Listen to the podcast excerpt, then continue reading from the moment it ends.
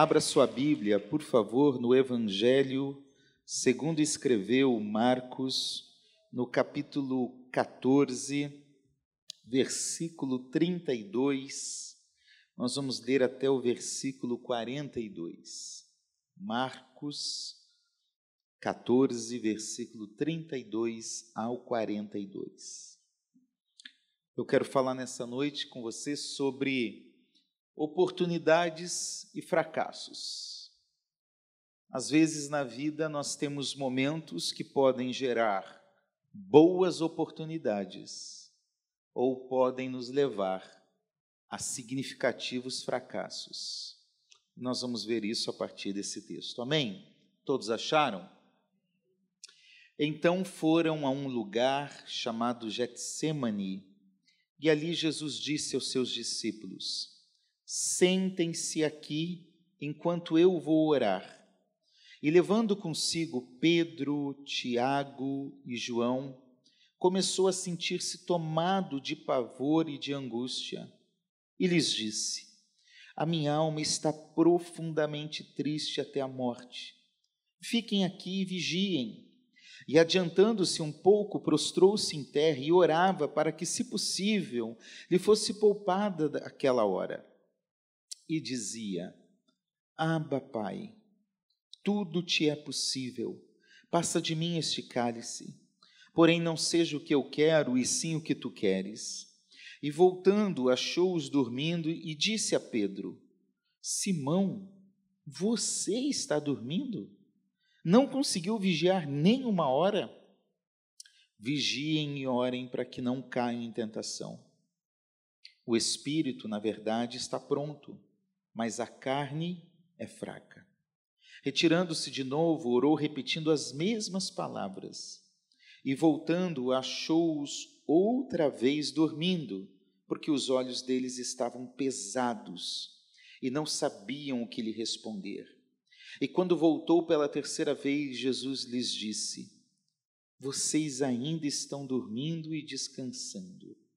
Basta, chegou a hora o filho do homem está sendo entregue nas mãos dos pecadores. Levantem-se, vamos embora. Eis que o traidor se aproxima. Pode se assentar, por favor? Essa é uma história que antecede o momento da prisão e da crucificação de Jesus. Eu acho que todos nós já ouvimos falar um momento ou outro sobre esse momento que depois de cear, Jesus vai ao jardim do Getsemane e onde ocorre essa história que nós lemos.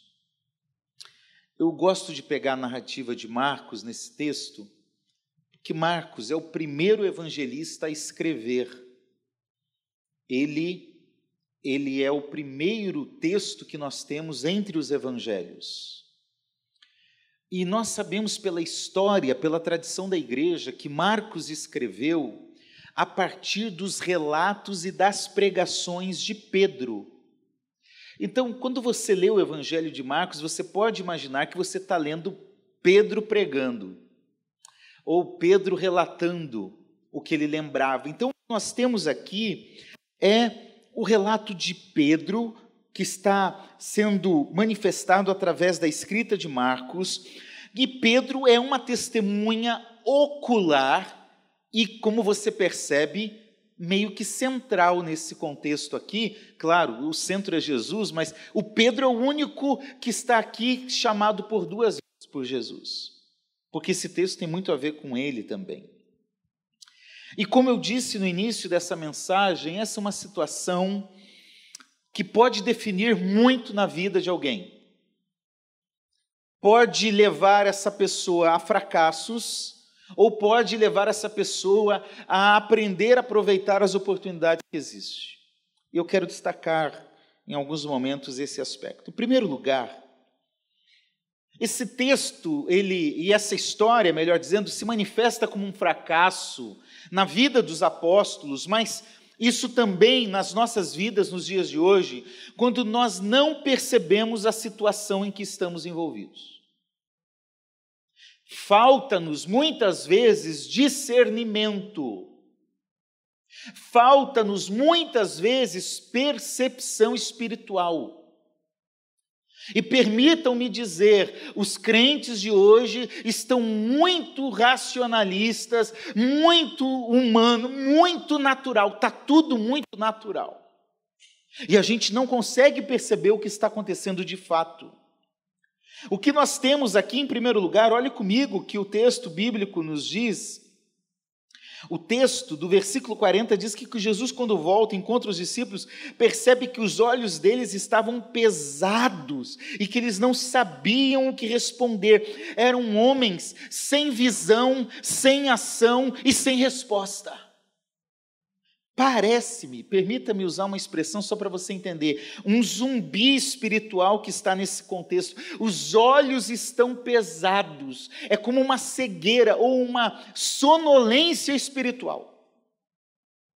Eles estão de fato dormindo e não sabem nem o que responder. Então falta aqui discernimento para aquilo que de fato estava acontecendo. A maior batalha da história da humanidade não foi a primeira, a segunda guerra mundial, não foram guerras antigas. A maior batalha começava a acontecer nesse contexto.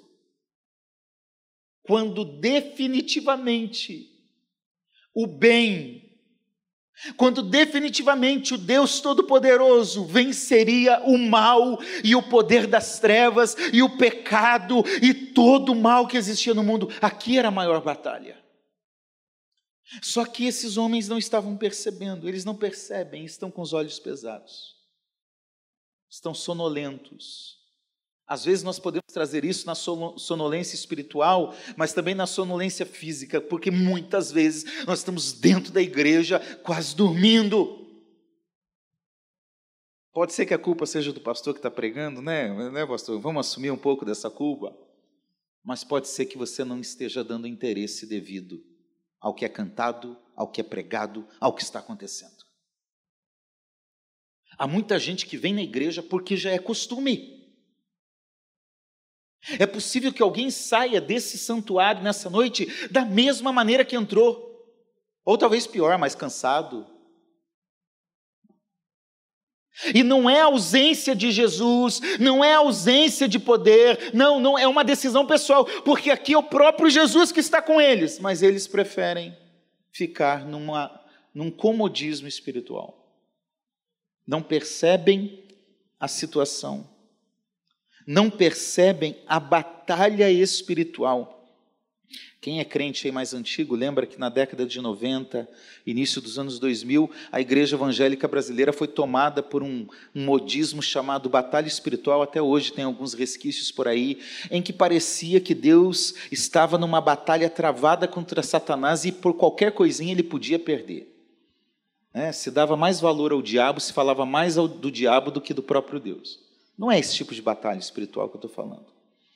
Porque essa batalha entre Deus e Satanás já está resolvida. Jesus já pisou na cabeça de Satanás e a vitória já é dele e da sua igreja.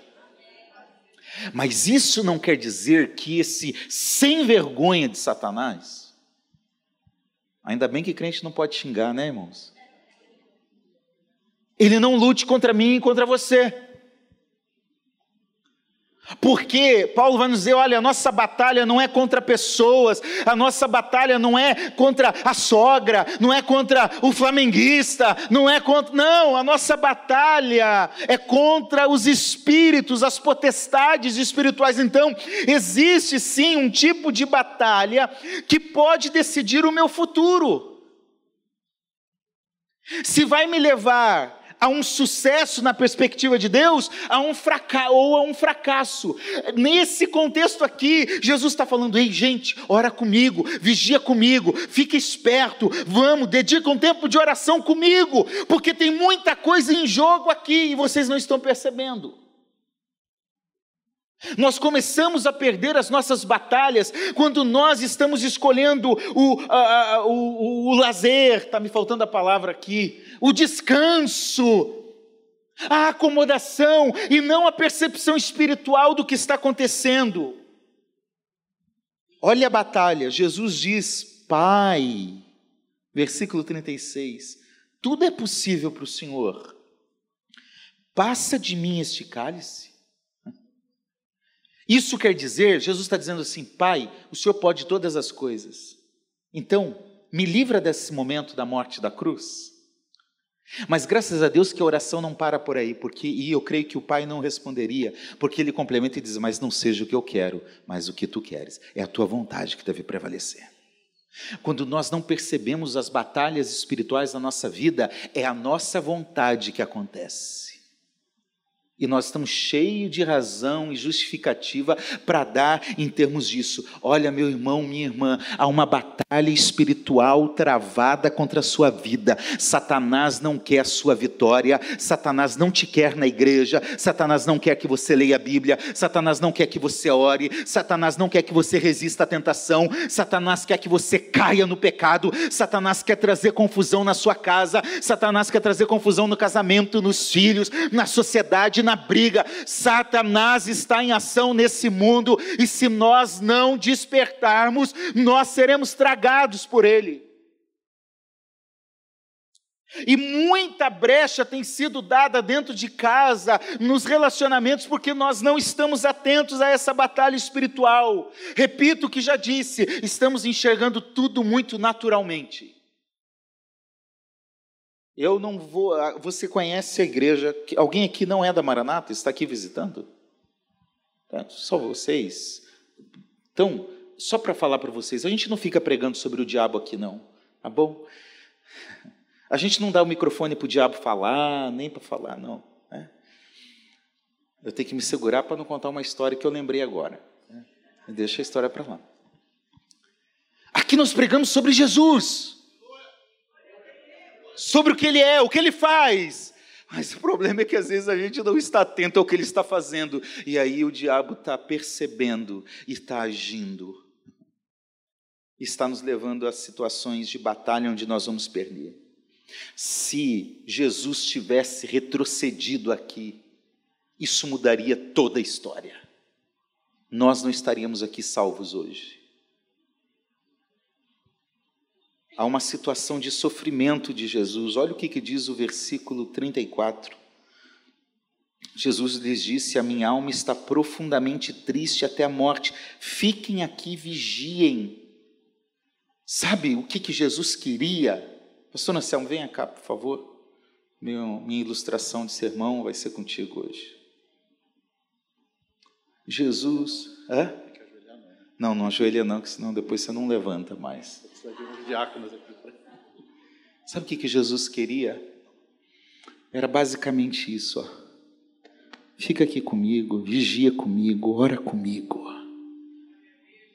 Jesus está expressando a sua situação de tristeza, de, de pavor.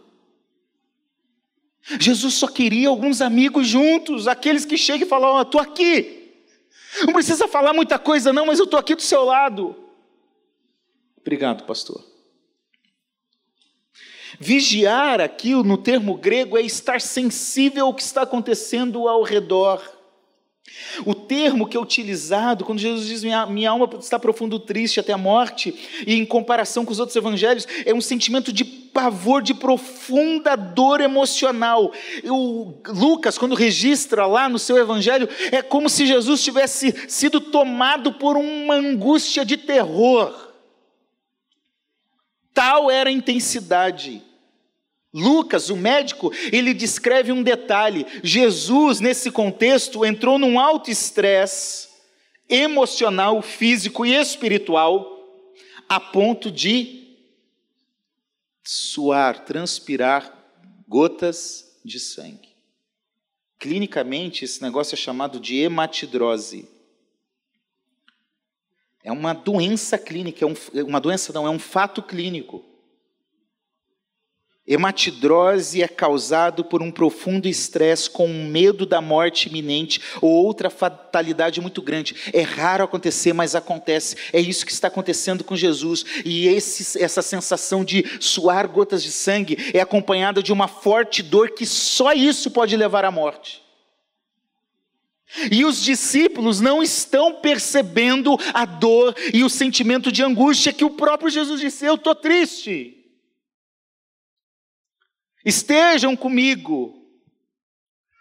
A Bíblia nos diz que nesse momento da cruz haveria, por um momento apenas, como que se fosse uma, uma, uma interrupção dessa comunhão do Pai com o Filho em sua perfeição. Por quê? Porque sobre Cristo foi derramado toda a ira de Deus.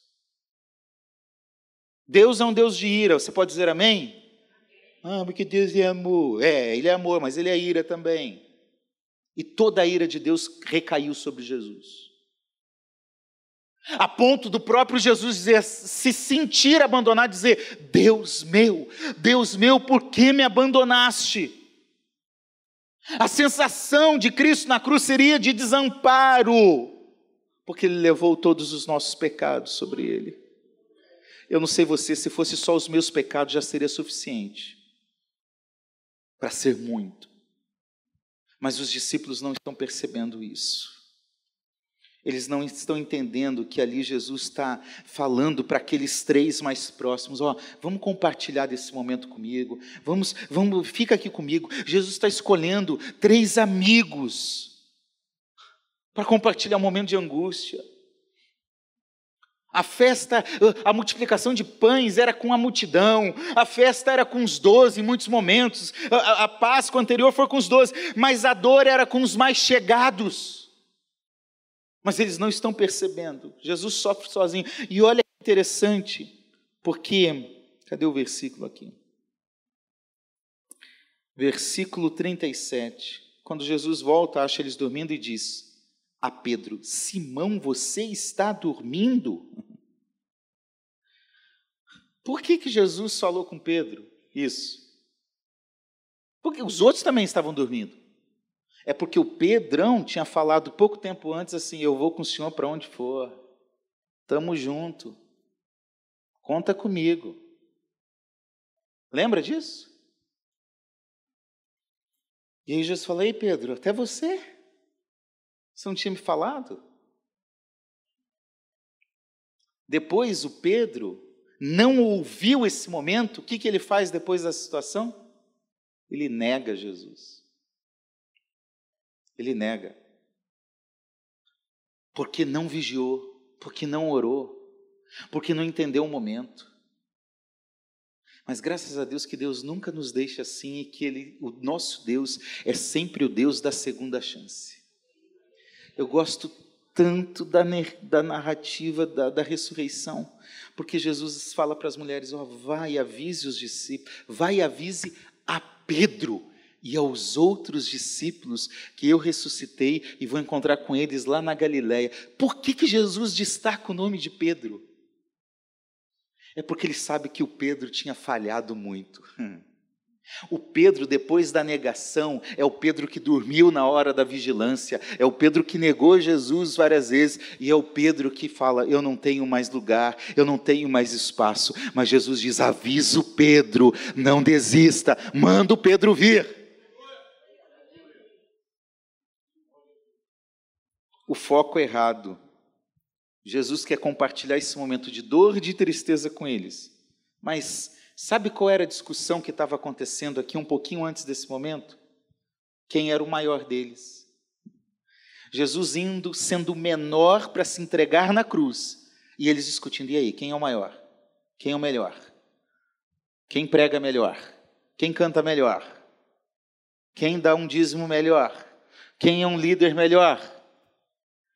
Você vê como às vezes nós nos envolvemos na presença de Jesus em discussões fúteis, sem sentido, porque o foco não era esse, o foco era a comunhão e o cumprimento da vontade de Deus.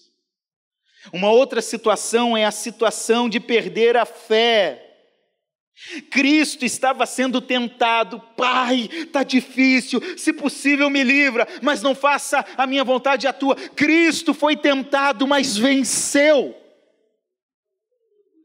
Por quê? Porque ele sabia qual era o lugar, era prostrado, era na, na, na adoração, era no joelho, era na comunhão com o Pai. Jesus sabia disso. Aqueles que dormiam foram tentados e não resistiram. O Pedrão que tinha dito eu nunca o abandonarei, em Marcos 14, 29, agora está abandonando. Toda tentação é fruto de algo que está dentro de nós. Mas ela também é uma armadilha criada pelo diabo para te levar à queda. O diabo não coloca a tentação dentro de você. A tentação é fruto da tua própria realidade. Tiago diz isso: nós somos tentados pelas nossas próprias cobiças. Então, identifique que essa tentação que você tem é fruto da tua própria realidade. Não é o diabo que coloca em você, não. Dessa vez, não culpe o diabo. Mas o diabo sabe daquilo que lhe atrai. E aí ele cria armadilhas para que você caia. É isso que Satanás fez com esses discípulos. Porque eles não estão percebendo, em segundo lugar, primeiro, não percebe a situação, segundo, não percebe a sua fraqueza. Jesus está dizendo, gente, o espírito, ele está pronto, mas a carne. Tem gente que usa isso como desculpa para pecar. Ah, irmão, oh, pastor, o senhor entende, né? A carne é fraca. Não é esse o objetivo do texto. O texto é um alerta, uma advertência. Gente, a carne é fraca, cuidado, não pequem. E não como uma justificativa, ah, não deu nada certo mesmo, eu sou assim mesmo e pequei. Não, não é isso. Eu gosto da nova tradução da linguagem de hoje, nesse texto, que ela diz assim: é fácil querer resistir, é difícil conseguir. Porque lá dentro a gente não quer. Lá dentro a gente está numa luta, não, Senhor, me guarda. A gente vem na igreja, a gente ora, Senhor, livra do pecado, nos guarda. Mas no dia a dia a tentação vem, as setas vêm, e aí a carne se torna fraca. A maior tentação aqui desses homens era perder, esquecer Cristo no meio da batalha. E ele ficou sozinho. Aquele que alimentou multidões foi sozinho para o julgamento, foi sozinho para a cruz, morreu em nosso lugar sozinho, sem nenhum dos outros, porque ele foi fiel a Deus até o fim. Toda tentação ela só será vencida na oração. A tentação de Jesus de deixar a cruz foi vencida na oração. Ele começa a orar falando isso na primeira vez que ele se ajoelha. Na segunda vez, ele diz isso no versículo 35. Na segunda vez, no versículo 39, ele volta e repete as mesmas palavras. E depois ele volta e acha os discípulos dormindo. Agora aqui Jesus está mais convicto da sua missão. E na última vez que ele vai, ele fala: Chega, vamos, o traidor chegou, tudo será consumado agora, vamos para a batalha. Nós precisamos entender, meus irmãos, que é só oração que vai nos ajudar a vencer. Seja sincero comigo, porque eu sou o primeiro a levantar a mão aqui. Quem já ficou sem vontade de orar, levante a mão. Ah, você é gente, né? Que bom. Às vezes eu me assusto. Hoje foi um dia que eu acordei sem vontade de orar. E aí, quando a gente está sem vontade de orar, o que, que a gente faz? A gente ora. E eu comecei minha oração de manhã assim: Jesus, estou aqui sem vontade nenhuma de orar. Me ajuda. Não estou sentindo nada, não estou movido por nada, tenho a minha lista de oração aqui, mas estou sem vontade de orar. Mas aí eu falei, mas Jesus, eu preciso orar. Me faça querer orar. E pronto, foi passando, foi passando, foi passando. Quando eu vi, já tinham passado uns 40, 50 minutos de oração. Porque oração é algo que a gente batalha é algo que a gente persevera, é algo que a gente luta, é algo que a gente insiste. Nós não podemos caminhar sem oração. O crente não anda de pé, ele anda de joelho. A vitória nossa não está com a cabeça erguida, a vitória da igreja, do povo de Deus, está prostrado no chão, em rendição a Jesus. Se nós quisermos desfrutar de coisas sobrenaturais e diferentes na presença de Deus, nós precisamos desenvolver uma vida de oração. Lucas, no capítulo 22, quando descreve essa história, diz que, como de costume, Jesus ia ao Getsemane para orar. Ele é Deus, ele tem comunhão plena com o Pai, ele não precisava orar, mas ele faz questão de orar, ele faz questão de se submeter. Como nós podemos sobreviver sem oração? A Bíblia diz que o Espírito Santo está intercedendo por nós sempre, com gemidos inexprimíveis. Como nós podemos viver sem oração?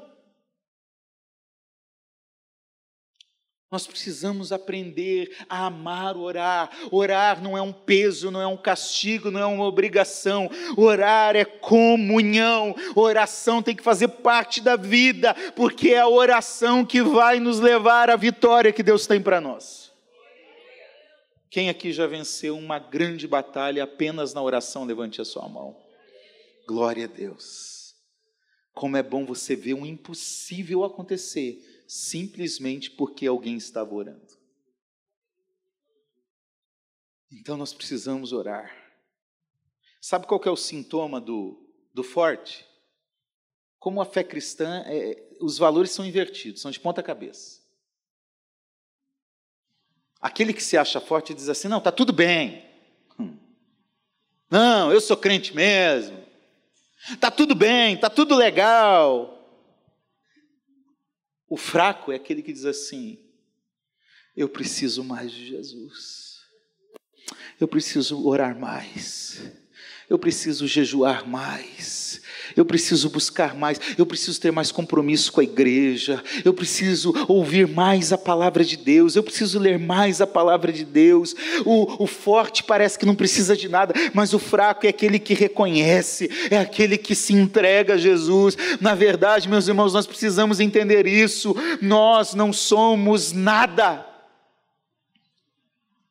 se nós não estivermos sendo conduzidos pelo Espírito de Deus, nós vamos tropeçar. Se nós não estivermos em oração, nós vamos cair e nós vamos, não vamos vencer. Por isso nós precisamos desenvolver aquele conceito de Paulo, porque quando eu estou forte, aí eu estou fraco. Quando eu acho que está tudo bem, é sinal que não está bem. Quando eu acho que eu não preciso de, de, de ler a Bíblia, que eu não preciso ir à igreja, que eu não preciso orar tanto, que isso é coisa de fanático, aí aí você está mal, na verdade. Agora, quando você diz assim, eu preciso mais, eu, eu, eu, oro pouco, eu preciso mais de Jesus, eu não tenho tanto compromisso como deveria ter, eu preciso mais, eu preciso de Cristo, eu preciso do poder do Espírito, eu preciso jejuar, eu não tenho conseguido, me ajuda. Aí é sinal que você está caminhando para ser fortalecido em Cristo. Nós precisamos reconhecer a nossa fraqueza, porque é um conflito de vontades entre a vontade de Deus e a vontade do ser humano. O que está aqui é um conflito de vontades. A vontade dos discípulos é dormir, e dormiram. A vontade do Cristo, homem, era, Pai, me tira dessa. Mas a vontade do Cristo ungido, Cristo de Deus, é, mas não seja minha, é a tua vontade. E a vontade do Pai prevaleceu. Hoje é uma inversão de valores. A gente tem uma geração mimada aí, que quer tudo. E isso está nos crentes, os crentes hoje são mimados. Não aguento mais ouvir crente falando que, que declare, determine que vai acontecer. Isso é mentira. Isso é uma falsa religião e um falso cristianismo. Não há um lugar na Bíblia que diga assim, decrete, a não ser quando o próprio Deus diz: olha, fale isso em meu nome que eu estou falando. Tem gente que acha que fé cristã é como um passe de mágica, uma varinha mágica, blim, blim, blom, e pronto, eu determino, vai acontecer. Ingenuidade, para não falar outra coisa. A vontade de Deus é que prevalece. E nós precisamos aprender a orar para nós aprendermos a discernir qual é a vontade de Deus, como Jesus. Pai, a, a, tua vontade eu sei que é outra, a, a, minha aqui nesse momento é essa, mas a tua é outra. Nós precisamos orar não para tentar descobrir, Senhor, e agora? Eu vou orar para descobrir a tua vontade. A gente já tem que estar numa caminhada de oração para já conhecer a vontade de Deus. E outra coisa, a maioria das coisas já está falando aqui na Bíblia. Tem coisas que você não precisa perguntar, já tem a resposta aqui. Vai para a palavra de Deus e escuta qual é a direção que Ele tem para a sua vida. Em último lugar, eu vejo que esses homens perderam uma grande oportunidade. Jesus usou a oportunidade que ele tinha no Getsemane para se prostrar. Jesus fez nessa ação um sinal de dependência de Deus, um coração prostrado a Deus. O termo aqui que é usado para se referir a esse essa ação de Jesus, versículo 35, prostrou-se em terra, descreve uma ação constante e contínua. Eu vou tentar mostrar para você aqui o que, que isso quer dizer. Era como se Jesus fizesse assim: Pai, Pai. Ele estava mostrando: eu me rendo, eu vou com meu rosto no chão, na terra. O próprio Jesus tinha essa consciência. Porque ele sabia que o tempo tem que ser bem aproveitado. Como diz uma tradução antiga, nós precisamos remir o tempo. Saber aproveitar o tempo que temos com Deus. Jesus usou o tempo para expressar a intimidade. Olha o que ele diz no verso 36. Abba, Pai. Abba é uma palavra no aramaico que representava uma intimidade familiar. É mais, é, é, é, é mais íntimo ainda do que papai. Uma coisa é pai, é, é um papaizinho. Jesus estava desenvolvendo uma intimidade, era um sentimento verdadeiro entre o seu filho, e, entre o pai e o seu filho, e entre o filho e o seu pai. Deus não quer religiosos, Deus não quer evangélicos, Deus não quer membros com carteirinha de igreja, isso faz parte dessa perspectiva humana. Deus quer filhos que se relacionem com Ele em intimidade, em verdade, em entrega. Não adianta nós acharmos que vamos enganar Deus. Oh, pai, oh, oh, oh. Ele não está nem aí para isso. Às vezes a gente quer parecer que ora direito, que fala direito.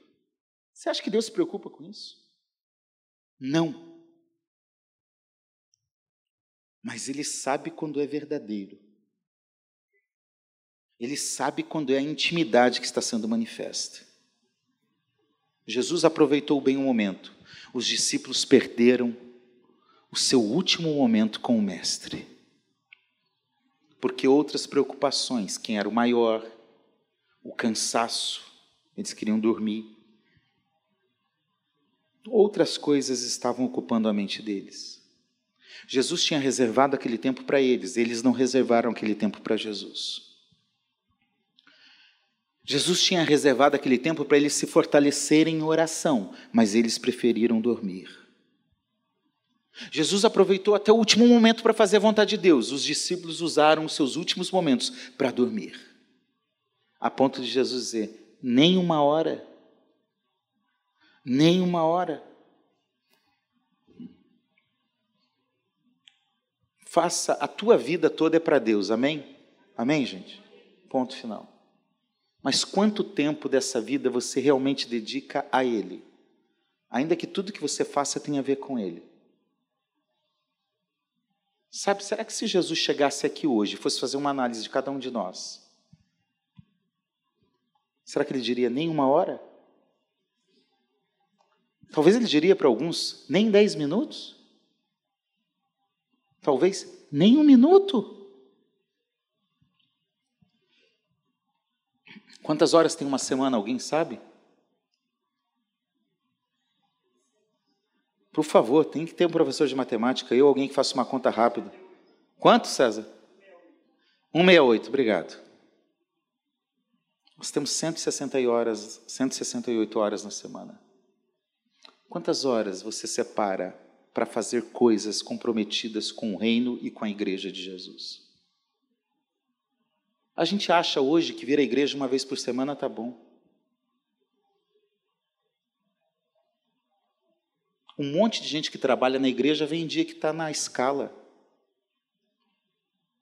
Ah, não estou na escala. Hum, vou ficar em casa. Nem uma hora.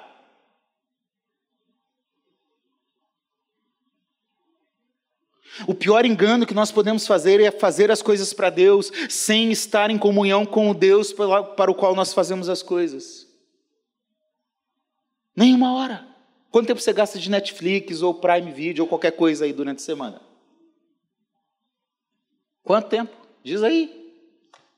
Quanto tempo você gastou ontem assistindo o jogo do Flamengo? 45, uma hora, quase duas horas, né? Com pênalti, com tudo. É ou não é?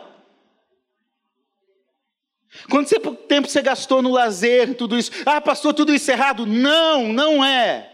Só não deve ser a prioridade. A questão é que nós abandonamos a prioridade que é buscar a Deus, o seu reino, a sua justiça para fazer as coisas que nos agradam, a nossa vontade e não a vontade do Pai. Eu quero que você saia daqui com a cabeça quente hoje. Tomara que você não durma direito. Não, não, pode dormir, pode dormir.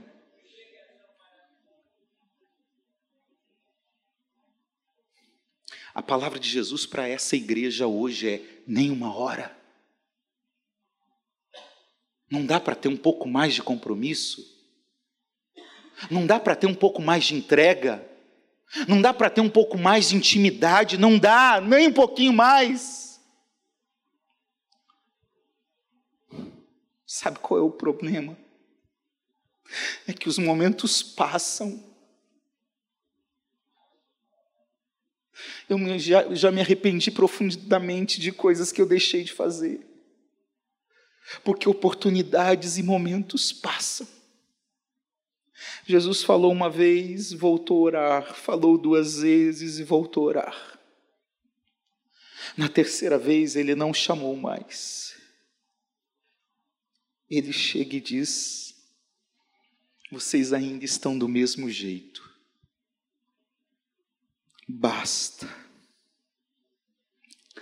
Isso me angustia de saber que eu posso ouvir um basta de Deus.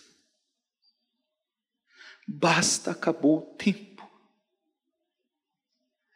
Nós não podemos brincar com a fé. Nós não podemos brincar com o relacionamento com Deus.